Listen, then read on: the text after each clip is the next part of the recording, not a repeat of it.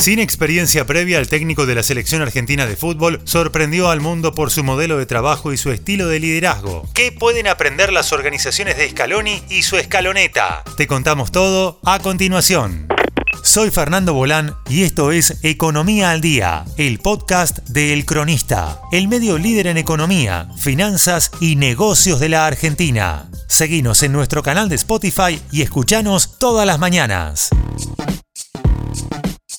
es difícil eh, hacer entender a la gente que al final eh, mañana sale el sol, gane o pierda, y lo importante es eh, cómo, cómo hiciste las cosas o si le intentaste hacer lo mejor posible y es lo que nosotros hacemos.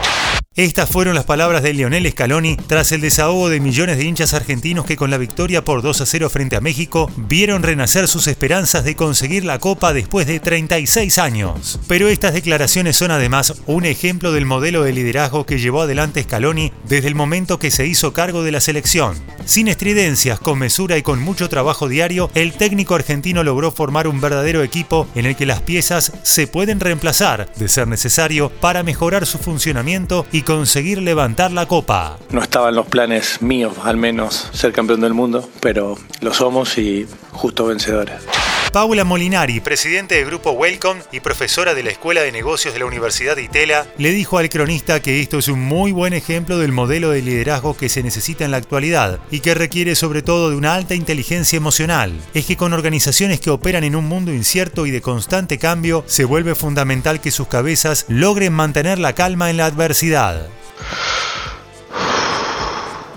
La especialista también nos contó que otra de las características novedosas que se dejaron ver a lo largo de los siete partidos que disputó la Argentina en la Copa del Mundo fue una estructura más chata en el plano de las jerarquías, y lo mismo sucede en las empresas más modernas donde la pirámide organizacional también se hace más horizontal. Juan Pablo Simón Padrós, Leadership Consultant de Spencer Stewart, resaltó que no hay que olvidarse de que Scaloni se hizo cargo de la selección en un momento complicado y sin tener tanta experiencia previa, pero la clave de este proceso para Juan Pablo fue que el propio Scaloni y su equipo, Pablo Aymar, Walter Samuel y Rubén Ayala, fueron integrantes de la selección y por lo tanto saben lo que vive un jugador en esos escenarios. Agradecerle a todo el cuerpo técnico, a todo, a Pablo Aymar, a, Walter Samuel, a Roberto Ayala, a Martín Tocali, Matías Mana. Ellos forman parte grande de esto.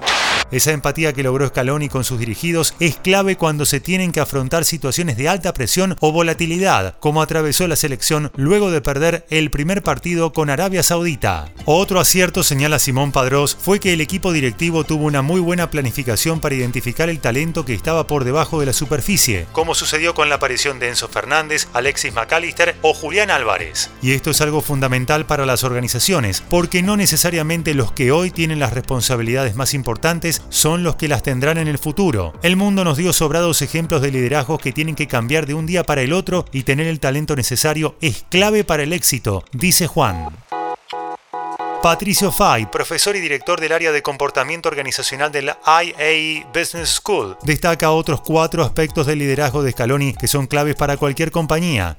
Confianza, buen manejo del conflicto, compromiso y un adecuado manejo de las emociones.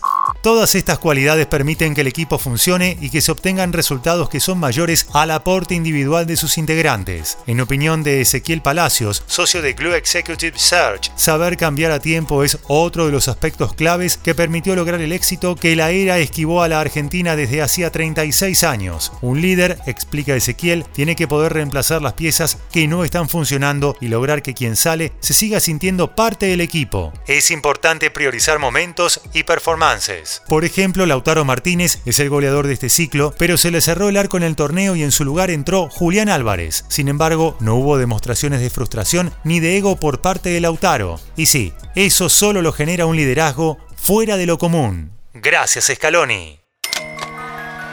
Esto fue Economía al Día, el podcast de El Cronista. Seguinos en nuestro canal de Spotify y escuchanos todas las mañanas. Y si te gustó el podcast, podés recomendarlo. Texto Ricardo Quesada. Guión Tobías Holkman. Coordinación periodística Sebastián de Toma. Producción SBP Consultora. Hasta la próxima.